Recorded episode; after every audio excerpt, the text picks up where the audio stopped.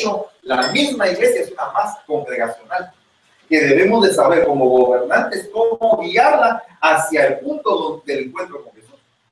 Porque aunque usted no lo cree, como decía, eh, no sé quién de todos los pastores dijo de que cuando ah, Rubén, que cuando el pueblo no servía, las mismas distracciones, las mismas cosas, empezaban a, a jalarlos, a jalarlos, y cuando la iglesia estaba sin hacer nada, eh, muerta prácticamente por las distracciones y no por el servicio. Pero cuando una, una iglesia empieza a trabajar, tiene metas eh, cada vez más altas, cada vez más altas, y todos vamos dentro de la meta, trabajando, estamos recordando de la meta, estamos insistiendo a que la gente trabaje, nos ponemos a trabajar con la gente, llega un momento en el cual eso se vuelve un círculo virtuoso que llega y empieza a alcanzar la iglesia metas que tal vez eh, con poca gente no se pudieran alcanzar, pero que se logra cuando tenemos fe y cuando creemos. Entonces nos toca ser gobernantes. La palabra gobernado significa gobierno, gobernar, gobernante, ¿verdad? Y fíjense que le puse al tema los sucesos en la barca, y usted se va a dar cuenta por qué.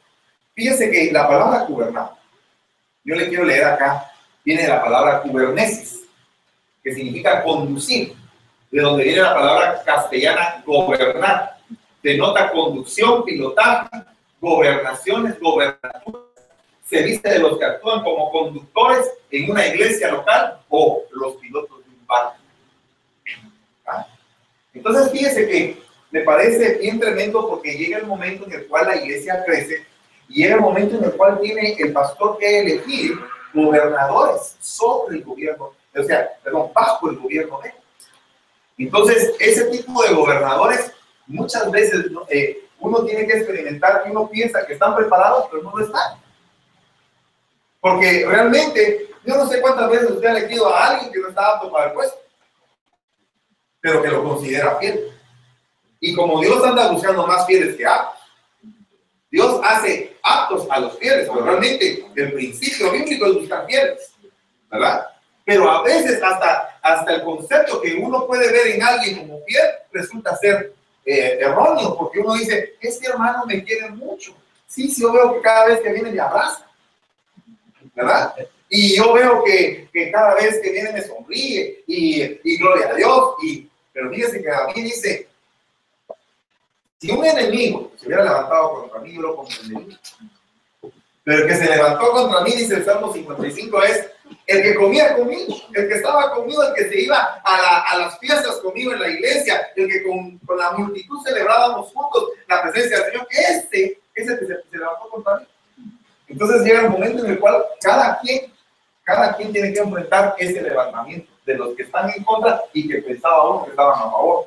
Entonces, Hermano, ¿cómo hacemos para delegar en alguien algo? Mi hermano, desde el momento en que nosotros somos gobernadores debemos entender que vamos a tener que elegir gente que gobierne Tenemos que ser copartícipes. O sea, tenemos que hacer copartícipes, copartícipes de la gracia, copartícipes del amor que ha sido derramado sobre nosotros, copartícipes de la palabra que Dios nos ha entregado. Cuando eh, yo muchas veces les he entregado algunos temas y después esas personas que se les entrega temas se van. Y se van y, y, llega siempre la pregunta, pero les entregué, les di lo mejor que pude, pero de todos modos no fue suficiente. Entonces uno tiene que entender eso, pero tiene que entender también que uno dio. Y que lo que va a ser valorado al final del tiempo va a ser lo que uno ¿Verdad?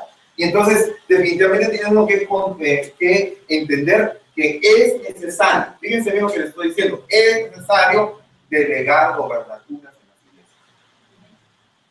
Que se dice, eh, según lo, el, el, parámetro que nos han enseñado, es pastor, de ahí hay, eh, si la iglesia es demasiado grande, pueden haber pastores adultos, eh, si la iglesia no hay pastores adultos, pueden haber ancianos, pueden haber ayudas de ancianos, pueden haber diáconos, pueden haber ayudas de los diáconos, servidores y el pueblo en general.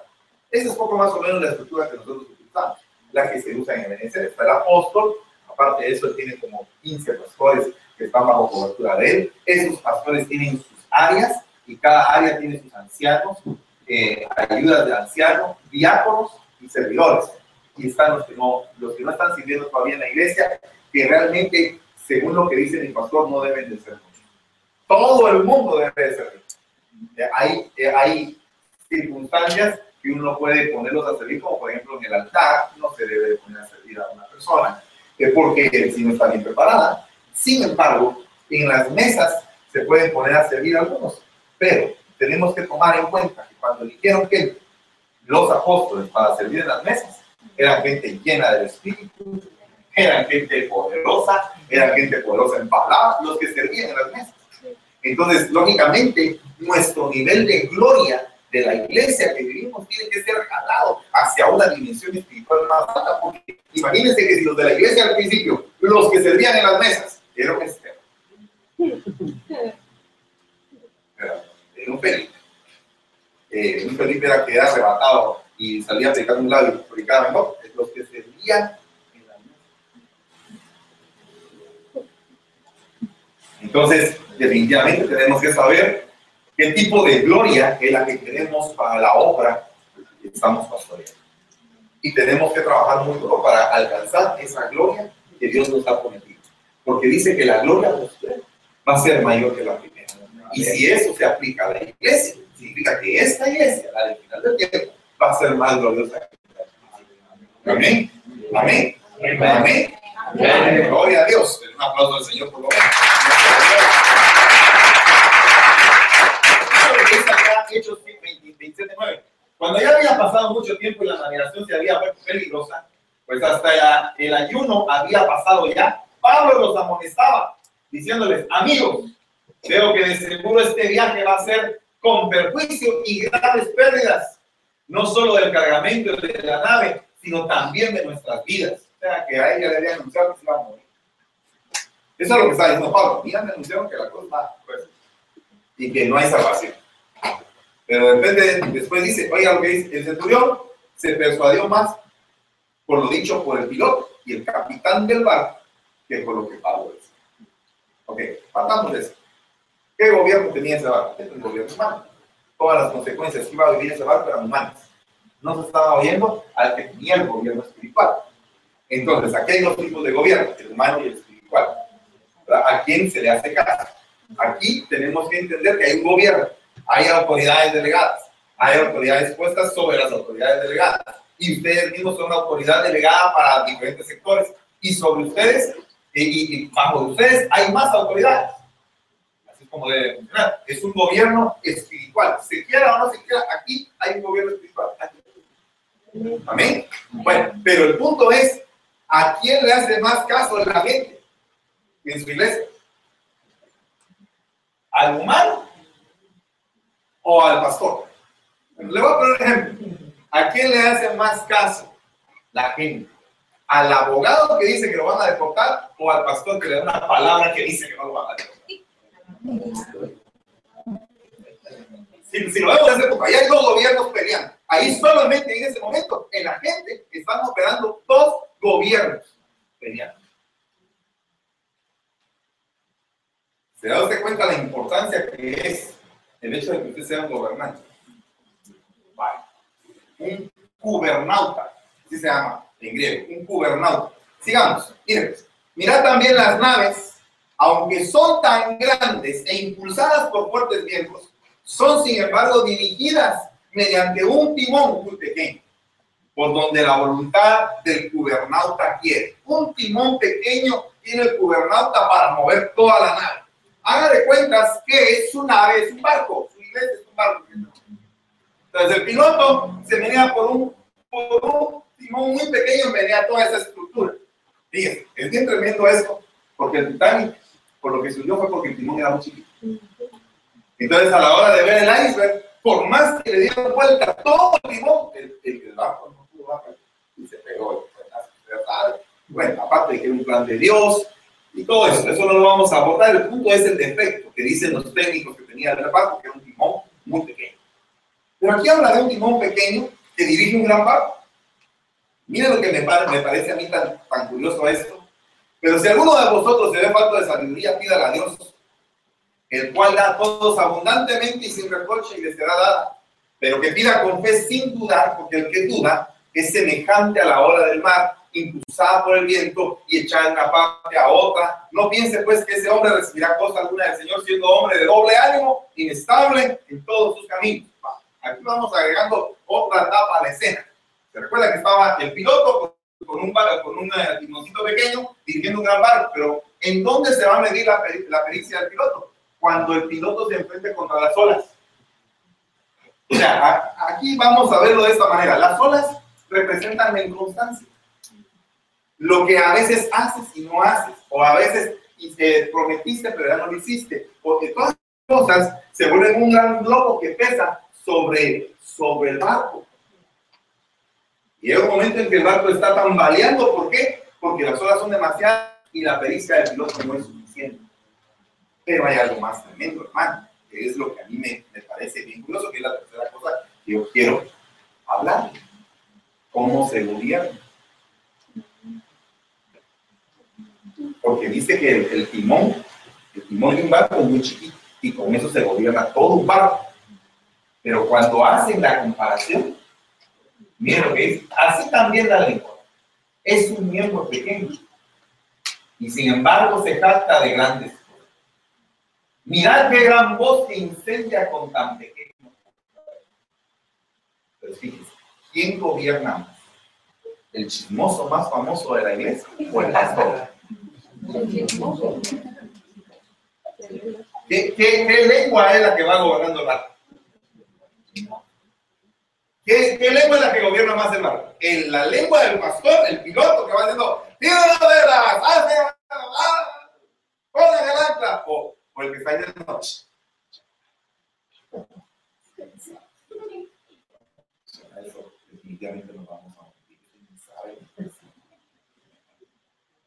¿Qué lengua, cuál de los dos timones en tu iglesia es lo que está gobernando?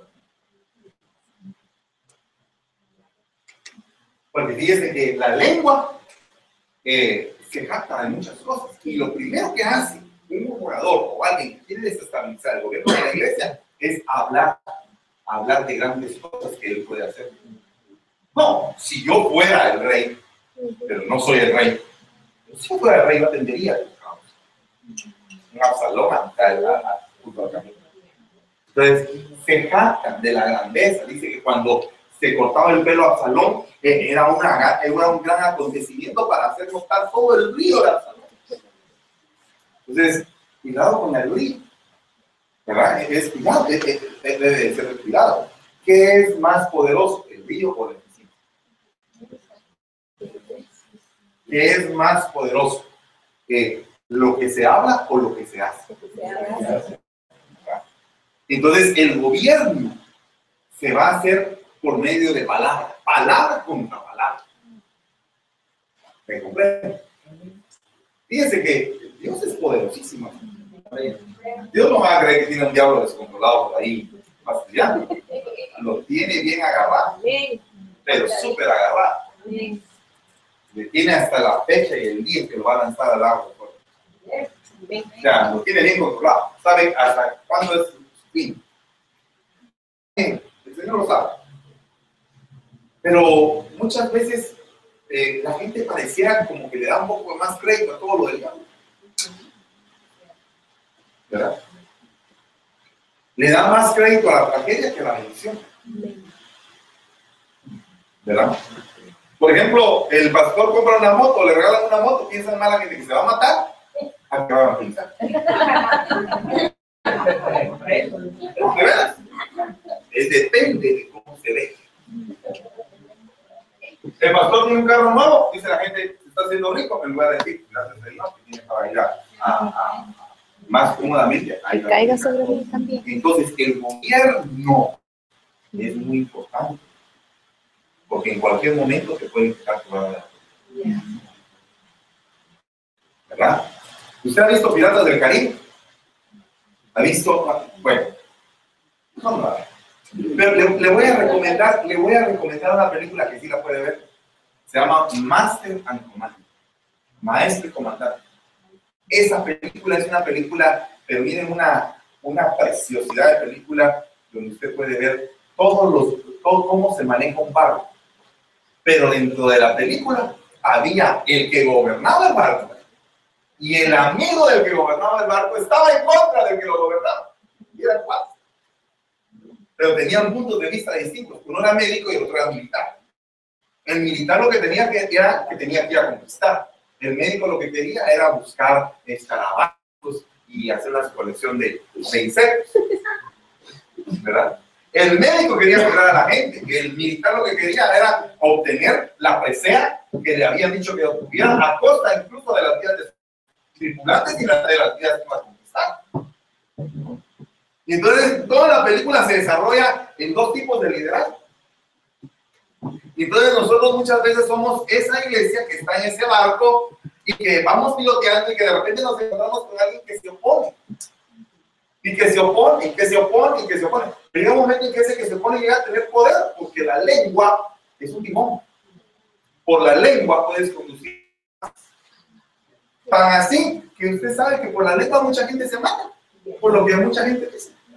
Se levanta un dictador, empieza, empieza a hablar elocuentemente y la gente se mata por esa se van, se tiran en aviones, se, se sacrifican y todo. ¿Por qué? La lengua. Porque la lengua es un timón. Pero también la lengua es un fuego que incendia, que contamina. Debemos de medir bien cómo está nuestro gobierno en la iglesia, si está puro, si hay un incendio por la sequía, si uh, hay que mandar a los bomberos que echen un avioncito ahí de, de, de antiincendios, hay que está la iglesia, pero hay que analizarla. Hay que ver quién la conduce. Amén. Bueno, miren. Pero ningún hombre puede domar la lengua. Es un mal turbulento y lleno de veneno mortal. Sepulcro abierto su garganta, dice Romanos 3.3, engañan de continuo con su lengua y veneno de serpientes hay en sus labios. Imagínense que, que el gobierno en la iglesia, que no usted, llegase a ser una persona así. Una persona turbulenta, que le gusta el bochinche, que le gusta el pleito, una persona que no se deja domar. Por eso es que es tan importante continuamente hablar de la sucesión en la iglesia. Es importantísimo porque estamos aprendiendo todos obediencia. Todos estamos aprendiendo obediencia. Yo también estoy aprendiendo obediencia. A veces no, no. Porque tenemos un alma que a veces se revela, pero todos estamos llegando a entender que tenemos que sujetarnos. Pero entonces el problema es, a veces nos sujetamos nosotros, pero no sujetamos la ley. Y entonces no es, eh, miren, hay gente que comunica y hay gente que comunica para manipular. Hay gente que comunica para edificar y hay gente que comunica para destruir. Hay gente que empieza a decir cosas que no son, porque es su perspectiva de las cosas, pero no es. Es su forma de entender la vida o la forma como él quiere entenderla para destruir. Entonces tenemos que ser muy sabios porque puede ser que alguna de estas personas que tienen liderazgo y que puede tener gobierno se pueda infiltrar en la iglesia con tal de poder dominar y quitar el mando al capitán del barco. Eso se llama motín. En un barco se llama motín. Usted se recuerda cuando estudió eh, la historia de Cristóbal Colón. Que cuando aquellos estaban que miraban mar por un lado, mar por otro, mar por aquí, mar por allá, ya eh, previamente, Cristóbal Colón sabía que la Tierra era redonda. Ya había estudiado muchas, muchas mapas, cartografías, historias de Marco Polo que decía que la Tierra no había abismo, que no había una gran catarata o que la Tierra no estaba sostenida por elefantes ni que tampoco una Tierra estaba sostenida por tortugas. ¿Cómo, cómo piensa uno? Que había una gran tortuga, no sé cuántos elefantes, y ahí había plana una, una tabla plana y que ahí caía el agua y que todos los barcos se iban a caer ahí. Entonces todos estaban esperando el abismo. Ya, ya Colón previamente sabía que la tierra era redonda. O sea, eso se llama revelación. De alguna manera a él se le había revelado algo, lo había estudiado, lo había verificado, lo había comprobado y le estaba trasladando. Pero el problema es que nosotros normalmente manejamos la revelación y el problema no es la revelación, el problema es que la gente no la maneja. Entonces, lo que nosotros podemos decir como algo revelado, la gente muchas veces no lo entiende. ¿Me comprendes? La gente está en otra, en otra dimensión, los marineros están en otra dimensión. Muchachos, decía, como la tierra redonda, qué ¿qué me va a hacer? ¿Está loco? Nos vamos a morir todos. Mejor matemos a este y nos regresamos. No, sabemos, no tenían alimentos para regresar. Era un viaje de ida sin regreso. ¿Te? Entonces, el problema es que muchas veces nosotros no hemos entendido la dimensión tan hermosa que estamos viviendo. Y por eso es que dice, pues el que quiere amar la vida y ver día bueno, es su lengua del mal y sus labios no hablen engaño. A mí, mucha gente ha hablado de mí, pero yo tanto por todos los medios, hermano, de no hablar de ellos. De veras, mire, trato. No estoy diciendo que lo he logrado también. A veces no, no, sí, pero, pero después digo, entiéndete tú con ellos. Mejor que se entienda el Señor.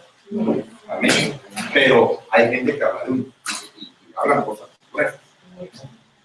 Hijos, no amemos de palabra ni de lengua, sino de los hechos y de la verdad. Estamos diciendo que vamos, que vamos. Amén. Uno. ¿Cómo se, nota, se, se, muestra el amor? En el amor. Cuando se necesita la gente, ahí están. Los que apoyan, aman. Los que no apoyan, estoy indiferente. Amén. ¿Estamos entendiendo el mensaje? Amén. Primera Corintios 12, 28. La palabra kubernesas. Ah, se me está agotando la batería. ¿Alguien me puede ganar mi, mi cargador? Por el amor de Dios. Gracias.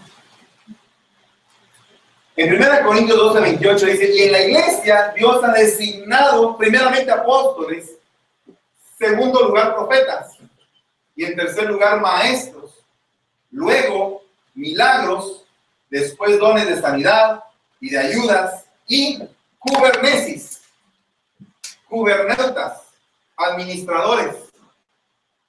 Ahora, el punto acá es tremendo porque eh, llega el momento en el cual a veces la gente dice, hermano, ¿por qué aquí no hay un tesorero? Si son 10, no hay un tesorero.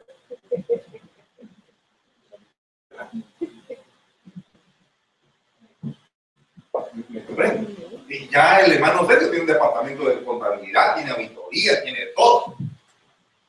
Pero si son 10, no creo que se necesite un, un administrador de los diezmos de 10 personas. ¿Sabe por qué es que gente pide eso? Porque quieren tener control del banco. ¿Y cuándo es cuando se debe de tener un tesorero? Eh, espérense. Determinará el tiempo de acuerdo a lo que Dios a Porque si tú pones un plazo determinado y dices dentro de dos años, y dentro de dos años siguen los mismos días. Y el mismo dice, ya hace dos años le he estado pidiendo al Señor, y hermano, la iglesia está detenida porque no me han montado de su pastor sabe qué estar haciendo con. Ya, agregó. Decía el problema. El que, tiene, el que quiere tener un control tiene que saber, tiene que, si cuida las almas, que es lo más valioso, porque lo más valioso no es el dinero de la iglesia, es las almas de la iglesia lo más valioso porque no va a cuidar lo otro. Pero cuando llega el momento en el cual la iglesia crece, ya, digamos, se requiere, entonces hay que empezar a elegir administradores. pero mientras eso no pasa, no lo haga. Es solo, imagínense, eh, bendito sea Dios, a mí, a mí el Señor me bendiga. Pero yo eh, me he puesto a pensar muchas veces que en épocas de la iglesia, llegó gente a, decirme, hermano, necesitamos tal cosa. Yo dije, esperemos.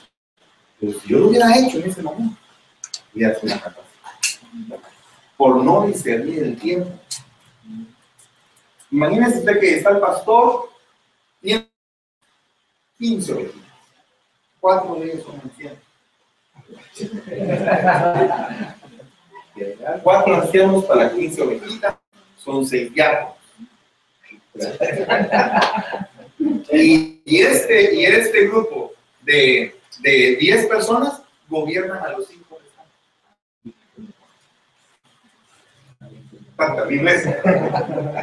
O sea, la, la mala administración hace que en el barco se vuelva un motín. Kubernetes pilotear el barco. Entonces, pensando en eso, me puse a, a meditar sobre los sucesos que pasaron en la barca. ¿Qué pasó en la barca? Porque todo el gobierno de Jesús fue establecido en la barca. Todo lo que hizo Jesús referente al gobierno, todo lo que platicó, desde la barca. Entonces nosotros, ¿cómo vamos a aprender a gobernar la iglesia? Una barca. Dice acá Mateo 4.7, dice, desde entonces Jesús comenzó a predicar y a decir, arrepentidos, porque el reino de los cielos se ha acercado. Y andando junto al mar de Galilea, vio a dos hermanos, Simón llamado Pedro y Andrés su hermano, echando una red al mar, porque es pescador. Y les dijo, seguidme, y yo os haré pescadores de hombres. Ellos dejando al instante las redes le siguieron. Y pasando de ahí vio a otros dos hermanos, Jacobo, hijo de Zebedeo, y Juan su hermano, en la barca de su padre Zebedeo, remendando sus redes, y los llamó. Y ellos dejando al instante la barca y a su padre, le siguieron. ¿Ok? Alguien podrá decir, ah, hermano, ellos se salieron de la barca. No, lo que quiero señalar es el acontecimiento que sucedió alrededor de la barca.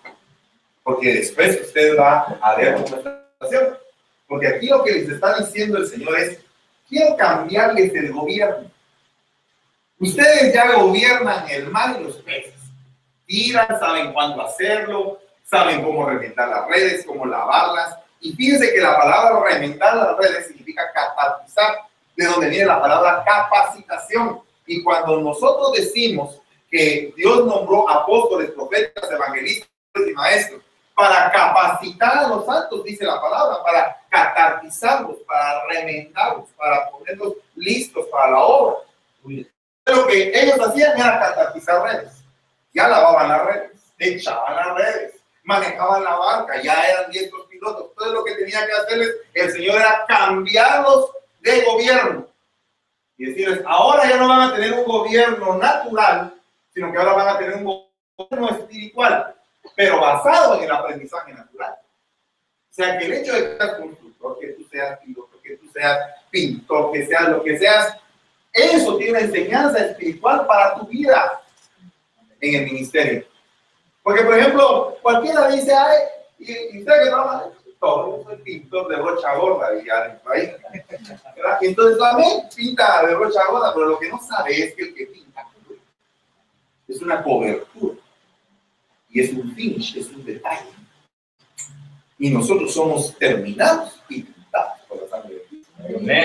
Entonces nosotros de nuestro mismo trabajo sacar grandes enseñanzas para gobernar la iglesia. No sé si me doy entender. Digamos, en mi caso, mi oficio era administración y lo que yo trato la manera de enseñar dentro de la iglesia es basado en el oficio que aprendí.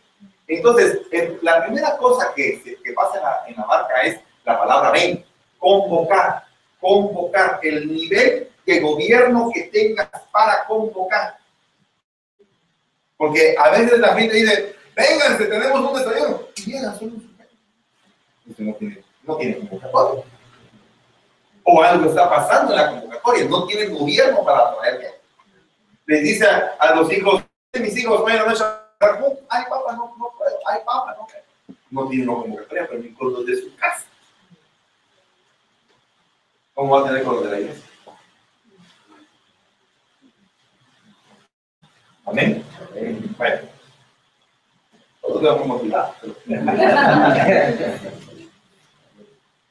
Me voy a leer algunas otras cosas. Y Jesús iba por toda la enseñando en sus sinagogas y proclamando el evangelio del reino y sanando toda enfermedad y toda dolencia en el pueblo. Y se extendió su fama por toda Siria y traían a él los que estaban enfermos, afectados con diversas enfermedades, dolores, endemoniados, epilépticos, paralíticos y los sanaba. Tres cosas basó Jesús su gobierno, en tres cosas únicamente. Un gobierno tiene que tener el Ministerio de Relaciones Exteriores, el, Ministerio de el Ministerio Pública y Asistencia Social, el Ministerio de Gobernación, el Ministerio de... Y cada una de esas secretarías o ministerios tiene una función específica dentro de la iglesia, como por ejemplo el Ministerio de, de, de la Defensa Nacional. Ok, está, aparece todo el montón de misculines ahí, hay soldados, hay todo. Es el departamento de guerra y de liberación en, en la iglesia. Es una delegación, ¿verdad? El, el departamento de intercesión, ¿verdad? ¿Cuál es el departamento de intercesión? Es el departamento, yo diría que es como que el Ministerio de Relaciones Exteriores. Porque el Ministerio de Intercesión se encarga de la comunicación con la embajada, con el reino. Ministerio de Relaciones Exteriores. Cada una de las secretarías tiene. Por ejemplo, el Ministerio de Agricultura sería en este caso el Departamento de Evangelismo, porque la, la semilla. Usted tiene un gobierno ahí, usted mire, le podría decir más, usted tiene un gobierno ahí adentro. Pero Jesús basó su gobierno en tres cosas. Educación, alimentación y salud. Tres. Nada. Educación, enseñaba por lados. Alimentación, los que tenían hambre comían. Y salud, sanaba enfermos paralíticos. Tres cosas. Tres cosas que usted debe ver si en el gobierno de su iglesia están. Si usted enseña, si usted alimenta y si usted sana en el nombre de Dios. Amén. Tienen que pasar en los tres. Ok. Entonces, miren, fíjese acá lo que le estoy, lo que le estoy diciendo. Cuando terminó dijo a Simón, sal a la parte más profunda. Sal a la parte. Entonces ya empieza un cambio de liderazgo. Porque el primero era ven. El primero era convocar. Pero el segundo era ya dirigir. Sal.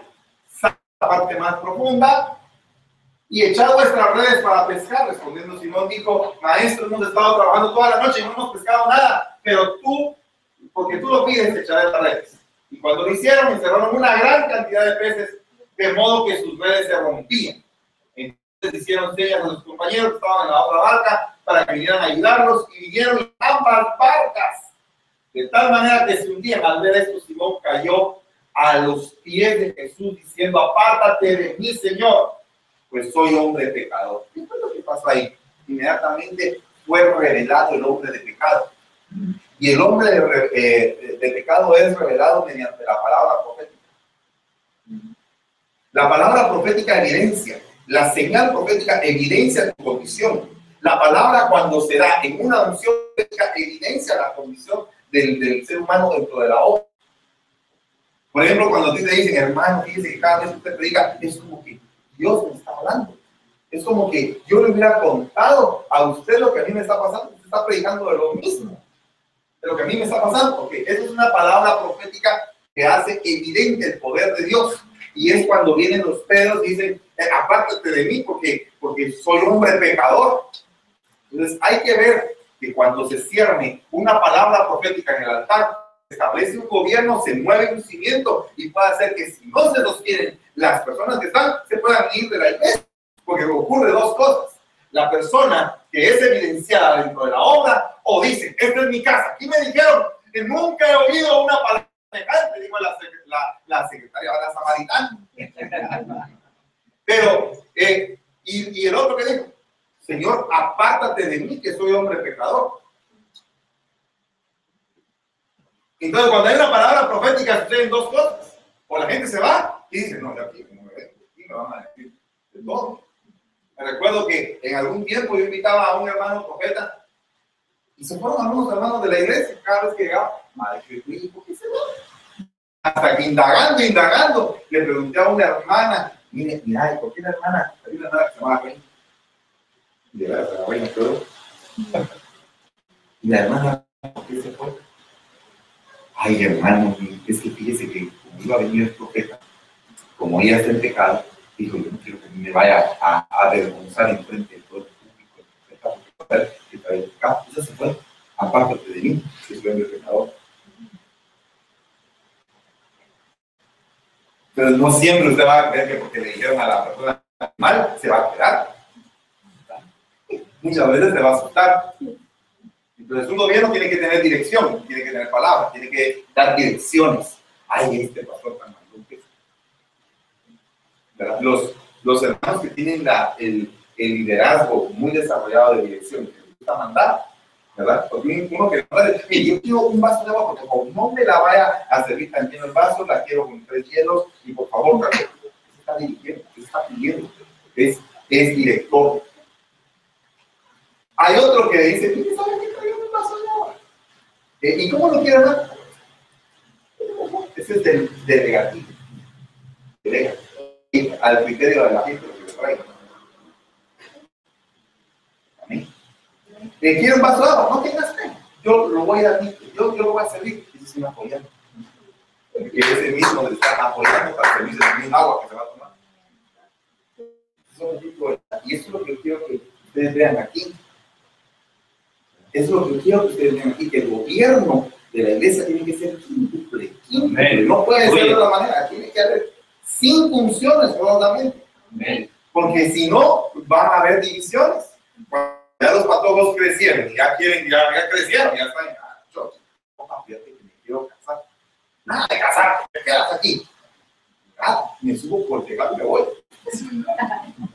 Hay momentos en que no se puede. Entonces, antes de que se suba por el tejado, mejor ella abre la obra. Amén. Amén. Pero no, no están muy convencidos del mensaje. Yo sí estoy bien convencido, hermano. A mí me convenció el Señor con Ok. Dentro de eso, dentro de la dirección, se van a ver tus incapacidades, tus debilidades. Señor, hemos trabajado toda la noche, hemos hecho esto, hemos hecho aquello, y no funciona. ¿Por qué, por qué voy a hacer esto? Otra vez, hacer el trabajo. Hay gente que así funciona en la iglesia. Que que ha hecho mucho trabajo y dice, no, hermano, ya, ya estoy cansado, ya no más, ya, ya me cansé. Llega el momento en que cuando las metas son muy grandes, porque mira, hermano, no creo que una meta grande sea la iglesia. Pasa la aspiradora, qué cansante, pasa la aspiradora, imagínense, pasar la aspiradora en la iglesia es cansante, pero hay que liberarla de todo espíritu de pereza. O sea, no, con todo respeto, se lo digo, si usted tiene algún tranquilino Pérez ahí, reprenda y ver el espíritu de pereza y saque el espíritu de pereza. Amén. Pero usted tiene que tener eh, la galleta. Amén. Amén. Gloria a Dios. Amén. ¿Está contento? Amén. Aunque con calor. El próximo uh, reunión de pastores se les donará un, un abanico acá. Mateo 13, Mateo 13, 1. Ese mismo día salió Jesús de la casa, se sentó a la orilla del mar y se congregaron junto a él grandes multitudes, por lo que subió a una barca, se sentó y toda la multitud estaba de pie en la playa. Se subió a la barca y se sentó. No se culpe usted de estar sentado.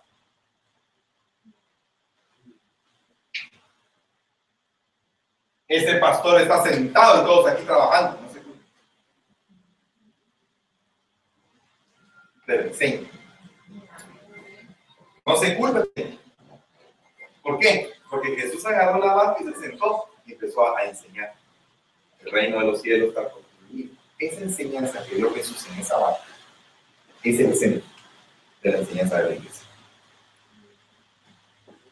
Yo le pido que por favor lea Mateo 13 como tarea pero el centro del gobierno de Jesús está ahí.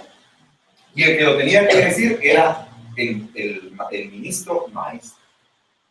El maestro tiene que enseñar y decir, miren hermano, las cosas en la iglesia se hacen de esta manera por eso. Eh, las cosas en la iglesia pasan de esta manera por eso. El, el principio de la iglesia es esto. Entonces fíjense que todo lo que Jesús explicó en Mateo 3 es lo que nosotros debemos aplicar. Así como, así. Esto fue lo que me abrió el asunto para alcance 2015. Mira la crisis. Gloria. Lo primero que habló el Señor sentado en la barca fue la parábola del central. Eso fue lo primero que habló. Habló de la semilla o sea, del tipo de semilla que él llevaba, que la semilla era buena. ¿Verdad? Habló de tierra. Dijo, hermanos, se lo voy a decir de esta manera, hermanos, me he preparado lo suficiente, estudié el día de ayer, ayer este mensaje. Y se los traigo porque esto es la palabra del Señor que Dios me habló a mí para ustedes. Pero entiendo que de aquí, no, no de aquí, de otro lugar, van a haber por lo menos cuatro diferentes reacciones. Va a haber la reacción de que lo va a tomar como lo que estoy diciendo para alegrar, pero cuando llegue a su iglesia, no lo va a hacer. Ese es el que se retiró la palabra y fue en Hay otro que va a recibir la palabra, pero cuando llegue a la iglesia va a encontrar ataques en contra de él, los espinos lo van a ahogar y va a decir, mejor no hago nada, porque no hace que haga algo, entonces eh, se me van a volcar más. Eso está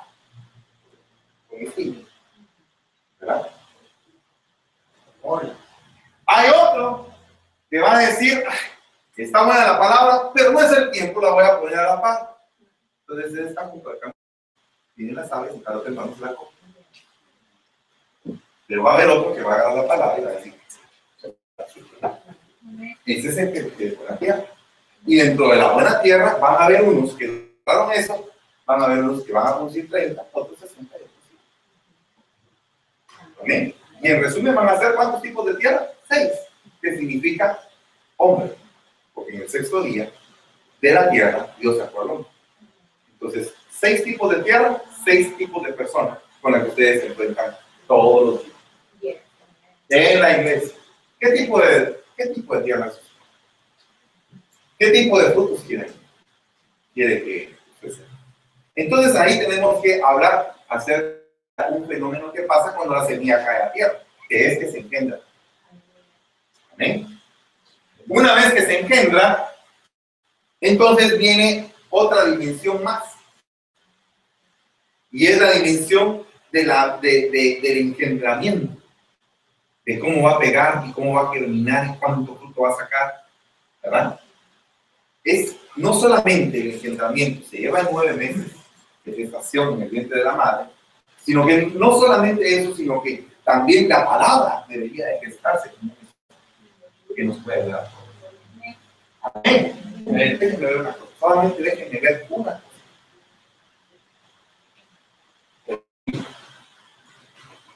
Si tiene mucho calor, podemos salir aquí.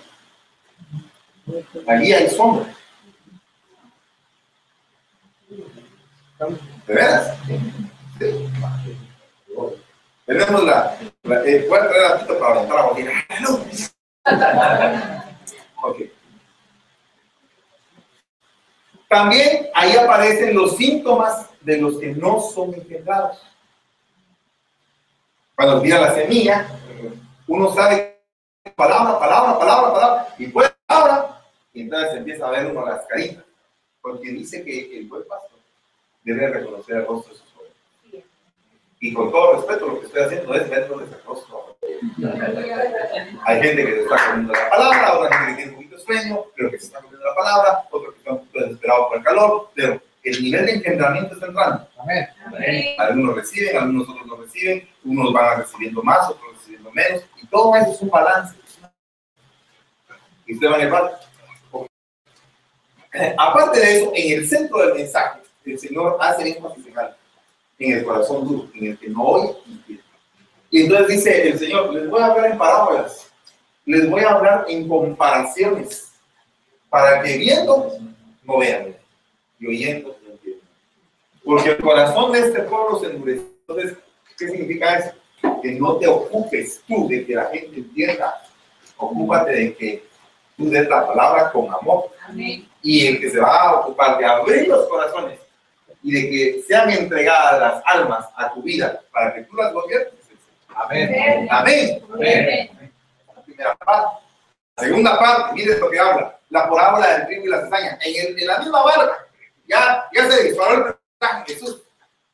Y todos ya con la boca abierta. ¿Qué está hablando? Hablando de un sembrador. ¿Dónde está eso? Y entonces empieza a hablar de la cizaña. Imagínese usted que de repente usted junta toda la gente y empieza a hablar y a hablar, pero en la medida del mensaje no ser ofensiva la cosa. Y empieza a decir, ustedes, aquí hay un campo. En este campo hay trigo y cizaña. Dios santo, qué mensaje va.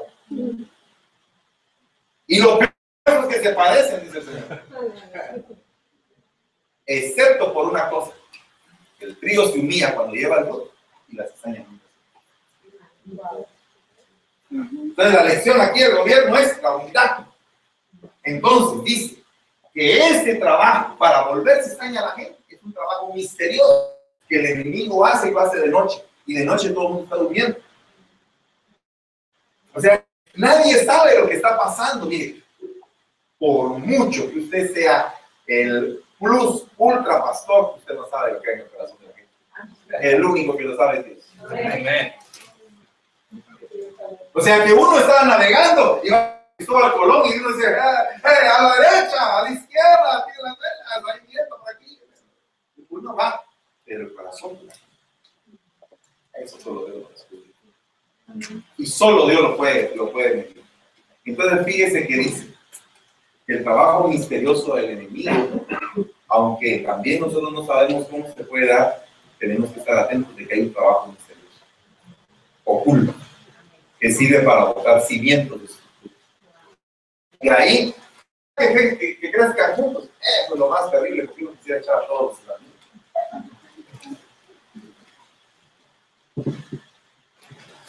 Es la verdad.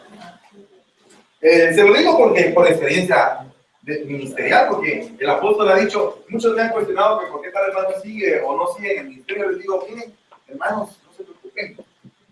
Si el Señor mantuvo a Judas tres años y medio ahí junto con todos.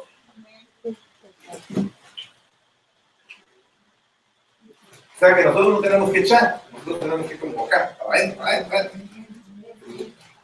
Amén. Amén. No echar, convocar. No echar, convocar adentro. Hermano, ves que tengo 50 judas ahí. Pero terminan abortados. Terminan tarde, plasma ahorcados.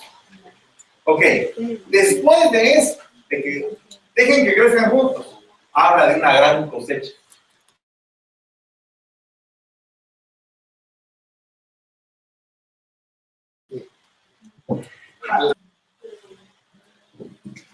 Dígame si ahora no está lo malo y lo bueno. Amén. Observe usted, lo malo y lo bueno está bien crecido en la iglesia. En la iglesia, no, no nos en el mundo, en la iglesia. Usted está predicando la palabra y usted ve unos cultos preciosos, la presencia de Dios bajando, y los papás ahí en el mismo culto viendo el internet, el texto, todos mandándose mensajitos. Y, bueno, lo malo está creciendo dentro de lo bueno. Y, y, debe de dejarse así porque lo malo va a probar que lo bueno es bueno. Lo, lo malo es la misma señal de calidad de lo que es bueno. Ok, de ahí empieza otra enseñanza. Aquellos que dicen, ay, el hermano está hablando mucho en la predica. Miren cuántas enseñanzas lleva en la predica. Entonces imagino que el Señor era tremendo para predicar. Es el Señor. Y entonces, la tercera enseñanza que dio acerca del gobierno el Señor fue acerca de las cosas pequeñas que se pueden volver muy grandes. Tanto en lo bueno como en lo malo. Porque el enemigo, las cosas pequeñas, mire, hay problemas que uno a veces no le pone coco y se vuelve un gran relajo. No sé si lo pasado en la casa, que a veces para discutiendo por pero con unas tonterías usted se y me desperdicié dos horas peleando con la pareja. Una tontería tan tontería. Por una cosa tan insignificante. Porque la pareja tal vez en el supermercado se retrasó 10 minutos más y salió todavía así alegre y el otro estaba ahí bravo en el carro esperando ¿por qué no llegaba? Y cuando llegó, eh, ya teníamos y el otro día recibe la bendición Porque los chiquitos hizo grande. Pero en el reino de los cielos, los chiquitos se hacen grandes. O sea, el grano de mostaza se vuelve un ganado. Y esa es la enseñanza del gobierno, que el grano de mostaza, siendo chiquito, llega a eh, eh, llega a hacer cobertura de aves y todo, y llega a ser más dice la palabra. Entonces, ¿qué significa eso? que no te estés ocupando de que tu iglesia es pequeña. Solamente dile al Señor, quiero. Quiero ver la iglesia grande. Quiero trabajar por eso. Quiero seguir adelante. Quiero darle duro. Y el Señor va a dar el crecimiento. Porque la fe es la que va a hacer que una mostaza, por un chiquito que sea, se convierta en árbol. Pero miren, hermanos, yo no sabía eso de los árboles hasta Yo no sabía tanto de árboles como he aprendido ahora, hermano. Hay árboles que crecen bien rápido y, y hay árboles que. Pero, miren, fui a una, a una feria mundial de plantas que hubo aquí en San Mateo y, y esa, ese jardín que usted principio de la entrada de la garita, la de la garita, es una copia del jardín que se ganó eh, la medalla de oro en ese, en ese bonito el jardín, esa pantalla, esa, esa pared celeste y todo eso. Me gustó y lo agarré. Pero yo estaba buscando la planta que estaba en medio del camino. Cuando por fin encontré, la planta costaba 17 mil dólares.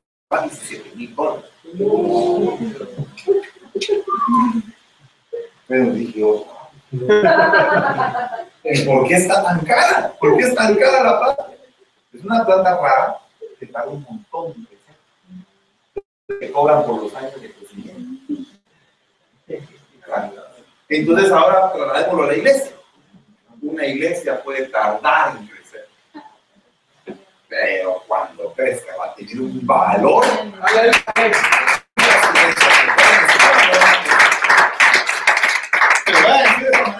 las iglesias que van creciendo, que sea poquito por poquito, alma, alma, pero llega un momento que tienen un valor tremendo.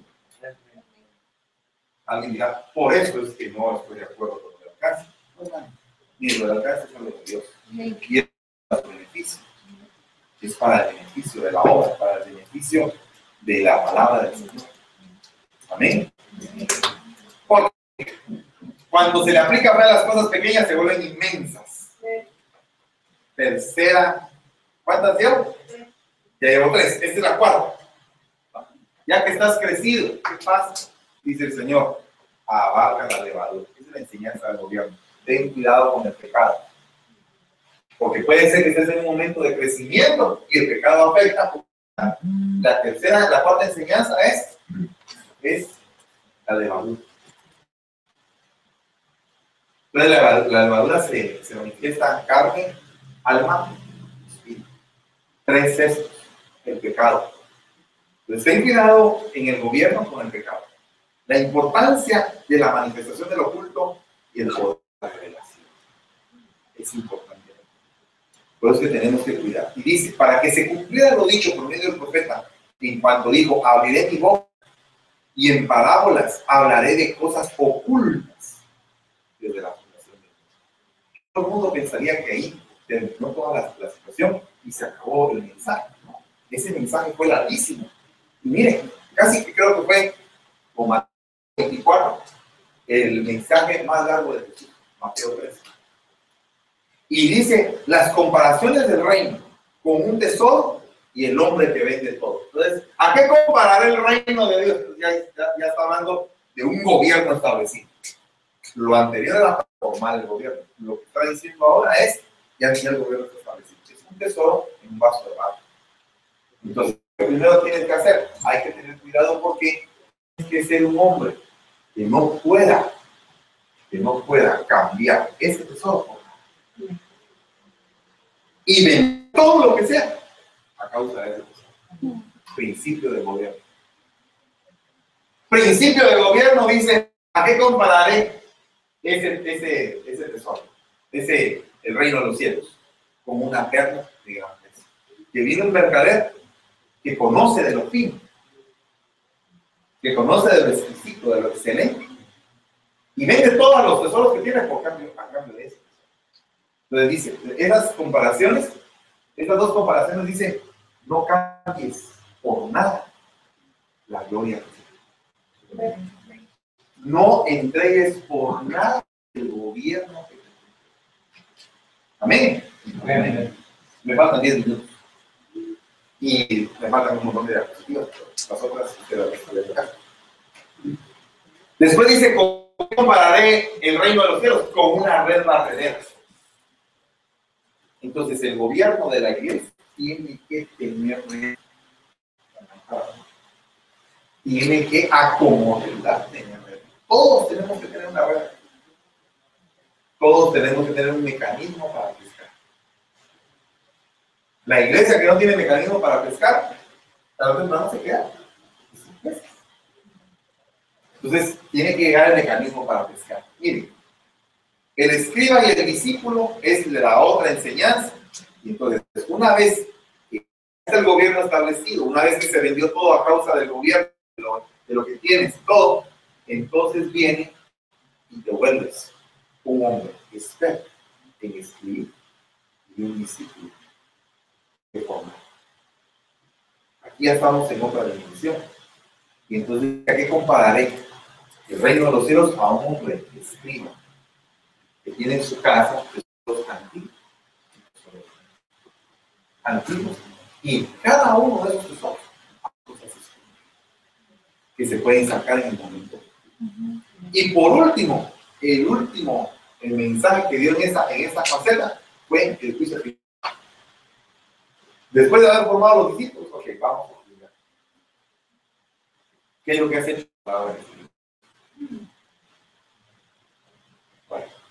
No quiero parar ahí, porque las otras pues, están muy lindas también, pero las, si las quieren, yo se las puedo mandar por correo o se las puedo grabar en el internet. Se las puedo grabar en el YouTube. Pero el punto acá es el siguiente. El Señor me había hablado acerca de la necesidad de poder entender qué gobierno es el que estamos haciendo en las iglesias.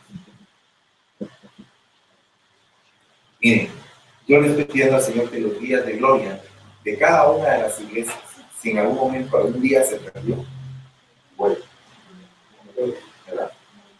Que, que vuelva la gloria de Dios a la iglesia. Que sepan delante de Dios que si hay una poda. Este año gastamos 5 mil dólares en podar todos los árboles. Y yo no me he dado cuenta que tan rápido. Y ahora ya estamos otra vez peludos que hay que volver a jugar. Y son costos que uno va aprendiendo, va aprendiendo.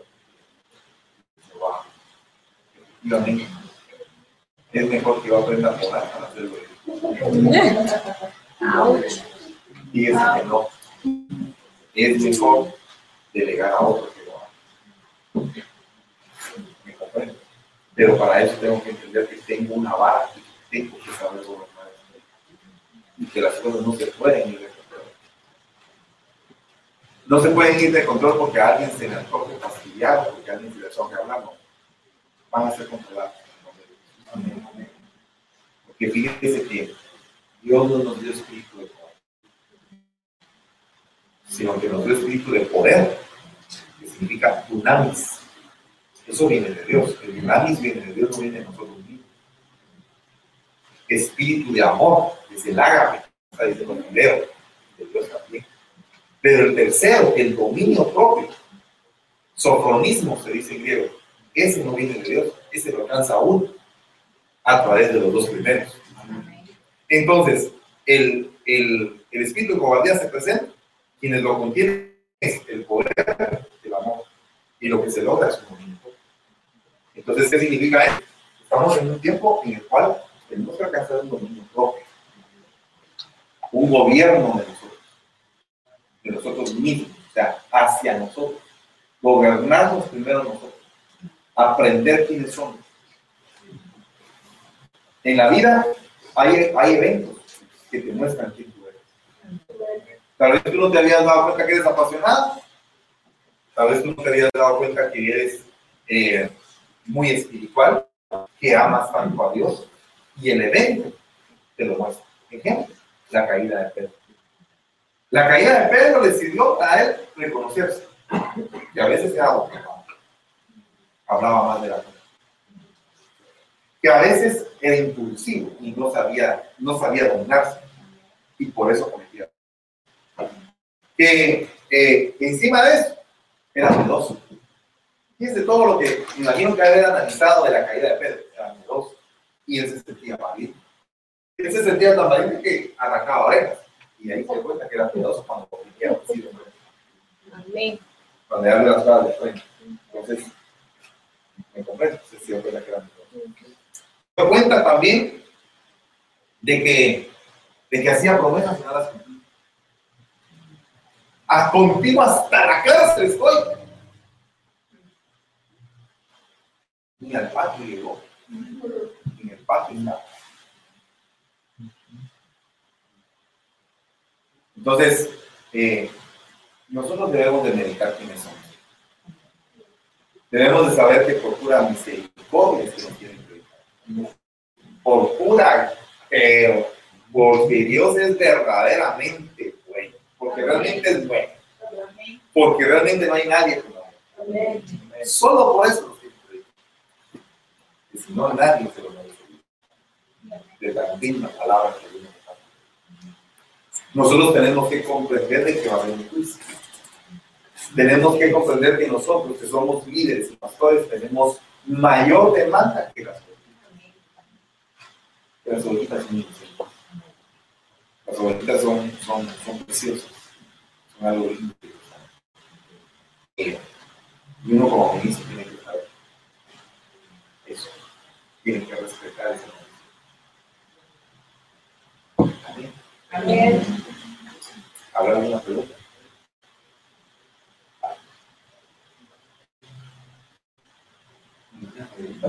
Claro. Sí, claro. Voy a pedir un favor. Vayan a la, a la Biblia y vean todo lo que pasó en la Y se van a dar cuenta que ese es el gobierno. Ahí se les va a despejar los, los ojos. Por ejemplo, al bajar de la barca, un endemoniado la Parte del de la barca Al bajar de la barca, eh, en la barca estaba y se dio cuenta que solamente un pan tenía. Y todos eh, preguntándose la aflicción del pan. Y dijo, pues si no les pide comer a cinco mil, ¿qué se? Entonces, eh, parte del gobierno de la iglesia no te afligas por lo económico. No, no se lo puedo decir todo porque son... Pero parte de eso es que a veces amigos por lo Todo. Y no es multiplicó esos cinco mil panes. En un momento dado, de cualquier lado viene la Te voy a contar lo que me dijo el hombre, el varón de Dios que me regaló la amor dijo, me, pareció bien curioso eso. Dijo, que darle el cheque del valor de la moto a mi papá. Pero no lo hice porque sabía que iba a meter en el banco. Sí. Yo, sabe que era. O sea, sabe que uno, uno como ministro tiene la autoridad de parte de Dios de saber dónde colocar el dinero. Pero a veces hay hijos que dicen, te conozco y te tengo que comprar mejor el traje antes de que lo vayas a, invertir por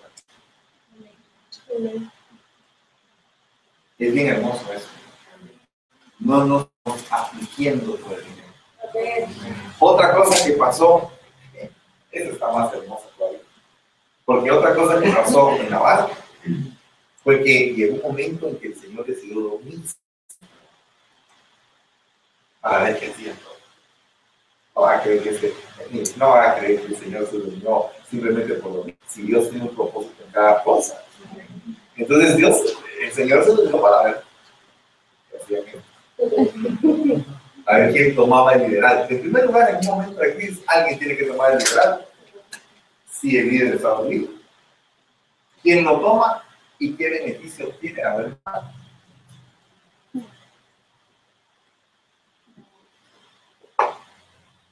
Es la primera cosa que pasa. La otra cosa que pasa es de que eh, en una revuelta así de esa categoría, todos están pensando en su vida y no en la vida de los demás. O sea, cuando pasa una situación de esa categoría, no están pensando si van a salvar al otro, están pensando primero salvarse ellos. Y ese es un principio que a veces descuidamos en la iglesia. Queremos salvar a otros. No se trata que nosotros nos estamos bien.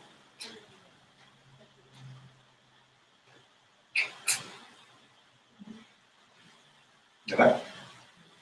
Entonces, eh, a mí me pasó algo. Perdón, mi hermano, solo voy a alargar un poquito más. Ya. Un minutito más. Ya me tomé cinco. ¿Ha tomado cinco? De cinco en cinco. Eh, fuimos a Kimmich. Y mis hijos decidieron que rentaban los pies y yo, y a mí, brincando los tres de galletas. Pero de repente, como uno quiere potencializar a sus hijos. Entonces le tocó a Lucía manejar. Ay, más loca que yo. Y jugando. Y después le dije, también que Yeshua lo haga. Yeshua dice, iba manejando. Lo dije, lo hizo bien. Después nos turnamos otra vez, tocó a mí la, segunda, a Lucía la segunda vez. Pero la tercera vez que le tocó a Yeshua, Yeshua hizo así la moto. Y la moto, la, al lado, y en medio del lago. Entonces ahí yo vi la reacción de mis hijos. Yeshua estaba con sus salvavidas, pero decía, ¡No vamos a morir! ¡Vamos a morir! ¡Vamos a morir! Mi, hija, como es cruel, le unos más, ¡cállate! ¡Cállate! ¡Yo no voltear esto! más, más bravo. Yo, cálme, dice mis hijos, estamos flotando. Pero en un momento de crisis, cada quien reacciona de diferente manera. Me refiero a que, volviendo a la barca, me imagino que cada apóstol ha de haber reaccionado de diferente forma. Ahora imagínense, cada apóstol, cada apóstol, cada apóstol reaccionando de diferente forma.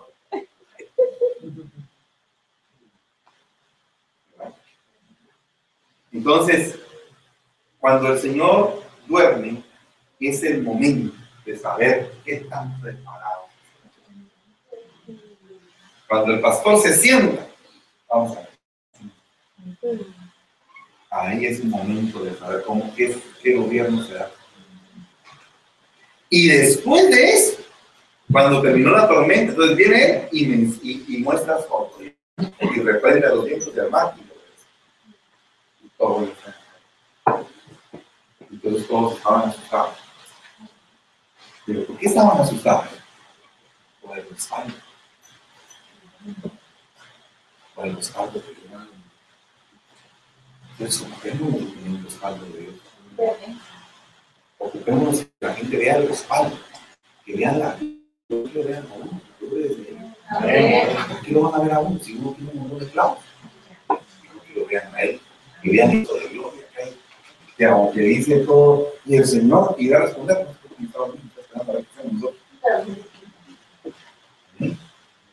Vale. ¿Qué otra cosa pasa alrededor de la barca?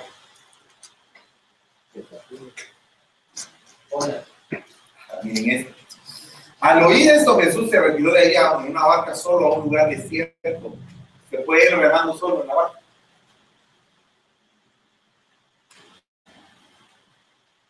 Hay momentos para ti solo. Hay momentos en los cuales te quedas solo. Tienes que entender que dentro del pastorado hay momentos en que tú dices, este no me apoya, este no me apoya, este tampoco, este tampoco, este tampoco, te quedas solo. Agarra tu barco, vas solo con el cielo.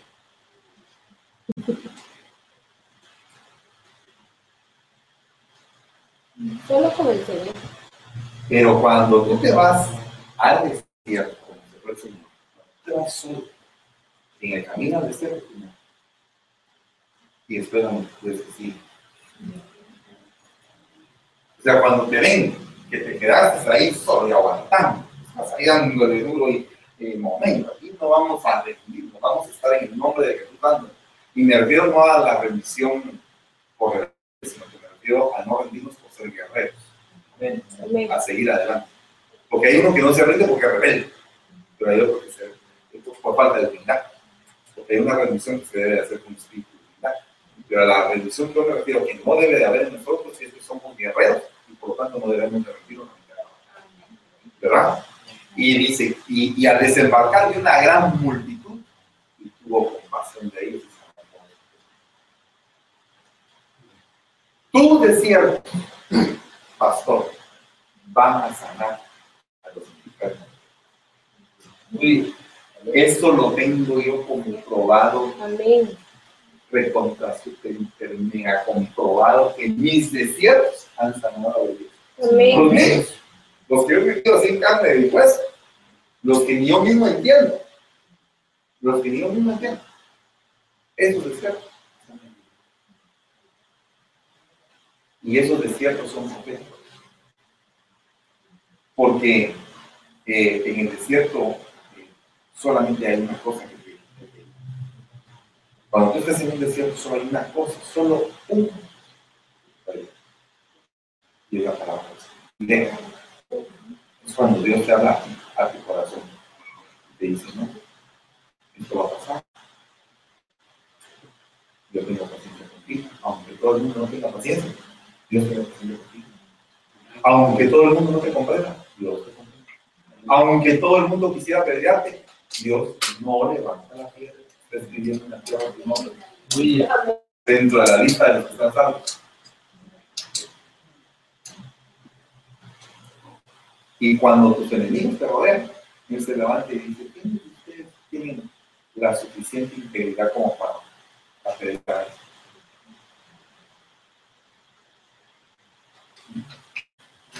Ahí te das cuenta de que tu desierto, cuando te dejaron solo, encontraste solamente consuelo,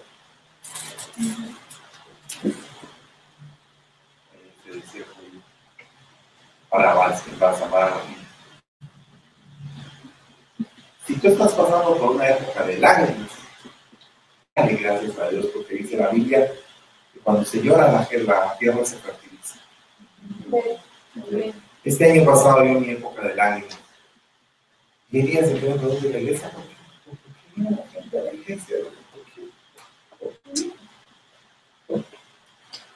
Y ahí está para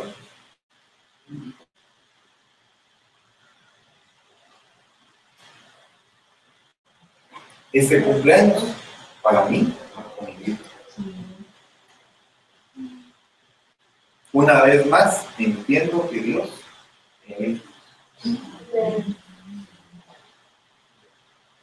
y que mis amados hermanos,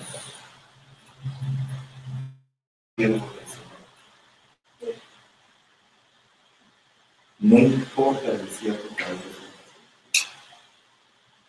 por favor, quiten la importancia de este y mejor ubíquense en el desierto, en encontrar la voz quiero escuchar. Me está llevando el río, no sé dónde, cómo voy a salir de todo esto. No sé, la barca se está hundiendo, no sé, no te encuentro, no te oigo, me cuesta. En ese momento es cuando va a venir.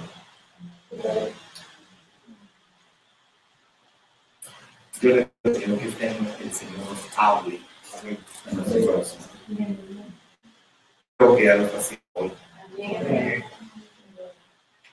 Cuando él salió de la barca, enseguida vino a su encuentro entre los sepulcros un hombre con un espíritu inmundo que tenía su morada entre los sepulcros y nadie podía ya atarlo, ni aún con sus cuerdas. Yo diría que ese espíritu se llama amor. Y lo voy a trasladar desde el punto de vista del ministro, que cuando tú pasas una gran tormenta y sientes que todo se te vino abajo y todo con lo que con lo que sale de los sepulcros Sí, amén. Y que te dice, muerte ya, Amén. aquí te espero, aquí quédate, aquí, aquí hay lugar para ti. Ese espíritu que yo creo que quería cuando las tormentas, cuando el desierto, cuando uno medio va saliendo. ¿Para qué? Si estás solo, te quedas solo. Nadie te apoya, todos te ven mal, todos te tratan mal. Dios todavía tiene siete mil rodillas ante Baal y otra cosa que están dispuestos a hacer el servicio del Señor y una de las servicios es restaurar. Amén.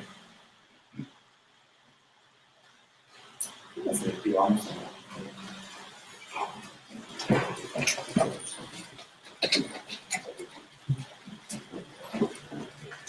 Enseguida hizo que los discípulos se subieran a la barca y fueran delante de él a la otra orilla, mientras él despedía a la mujer. Los envió solos. Después de despedir a la multitud, subió al monte hasta para ahora. Y al anochecer estaba ahí solo. Pero la barca ya estaba a muchos, a muchos estadios de tierra. Y una vez más la barca era azotada por las olas porque el viento era contrario. O sea que ellos pelearon tres vigilias en lo que Jesús estaba orando en. Tres vigilias de lucha tuvieron los apóstoles en la barca una vez más. Habían sido delegados a una comisión y la comisión se estaba, estaba pero enfurecida la barca, estaban enfurecidas las olas. Y las olas lo que provocan es inconstancia. Ustedes se dan cuenta, los marineros de Colón querían regresar otra vez a la tierra, a donde habían venido. Entonces, el, efecto de las olas es regresar, regresar a donde, a donde, a donde veniste. es el efecto de la ola. La, la, ola pega y regresa, y pega y regresa, y es, esa, ese vaivén. Pero nosotros no somos como las olas. No pegamos y regresamos, no pegamos, nos quedamos ahí y volvemos a pegar más adelante. ¿Verdad? Somos como ríos que fluyen y que pueden romper la piedra, pueden romper cualquier obstáculo. El río se abre camino donde no hay. Así somos nosotros, somos ríos. Pero no somos otros. Pero las olas de estos apóstoles que estaban en la barca, estaban haciendo que ellos desistieran, que ellos pudieran regresar. Habían peleado ya tres vigilias, al principio de la cuarta vigilia.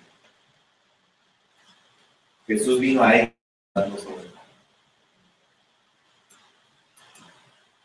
Y los discípulos viéndole andar sobre el mar se turbaron y le decían, Jesús, ¿qué pasa? Y de miedo se pusieron a gritar. Pero enseguida Jesús les dijo, tengan ánimo. Tengan ánimo, Soy yo.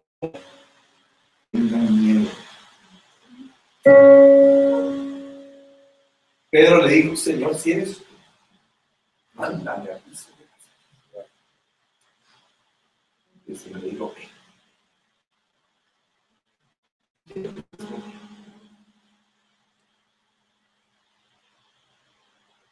¿Cuántas veces, dice el has estado en esta situación? Sintiendo que tu iglesia se hunde sintiendo que hay momentos en que te has echado tú la culpa de todo el desastre. Sintiendo las miradas, los cuestionamientos de toda la gente del barrio, viendo por qué estás piloteando Hoy, una vez más, estoy aquí, dice el Señor, caminando delante de y diciéndote, no tengas miedo. Ten ánimo. Amados, si desean venir aquí al frente y ponerse de rodillas, vamos a ser ministrados todos.